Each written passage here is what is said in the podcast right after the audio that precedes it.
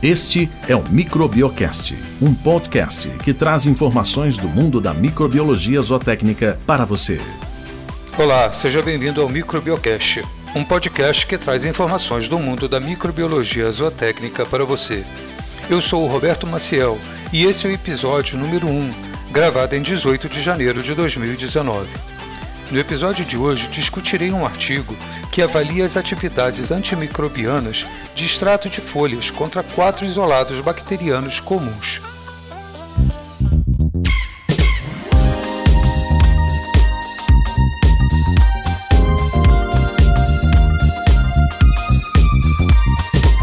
Como esse é o episódio inaugural, vou falar um pouco sobre o formato desse podcast e sobre os apresentadores. A ideia do Microbiocast é discutir artigos científicos na área da microbiologia zootécnica e, em alguns momentos também, em imunologia. Vamos utilizar uma linguagem fácil para vocês, mas, claro, sem perder o rigor científico e analítico necessário para essa tarefa. Além dessas discussões, nós teremos o quadro Colônias de Notícias, onde nossos alunos de plantão irão abordar pequenas reportagens e trazer novidades para vocês. E claro, no final, iremos responder suas dúvidas e questionamentos que podem ser enviadas para o nosso e-mail microbiocast@microbiocast.com. Eu sou o seu anfitrião no episódio de hoje e meu nome é Roberto Maciel.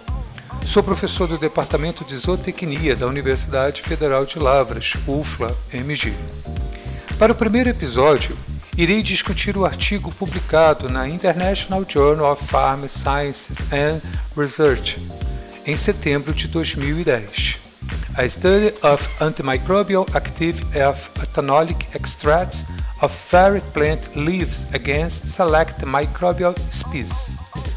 Nesse artigo, os autores avaliam as atividades antimicrobianas de extratos de folhas contra quatro isolados bacterianos comuns.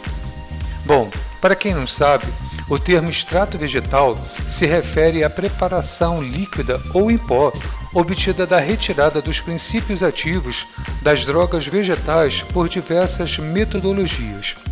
Representam assim manipulações farmacêuticas que têm por objetivo de concentrar as substâncias e reduzir as posologias, aumentando também o prazo de validade e a conservação de algumas drogas, retirando-se ou minimizando-se a presença de compostos indesejáveis.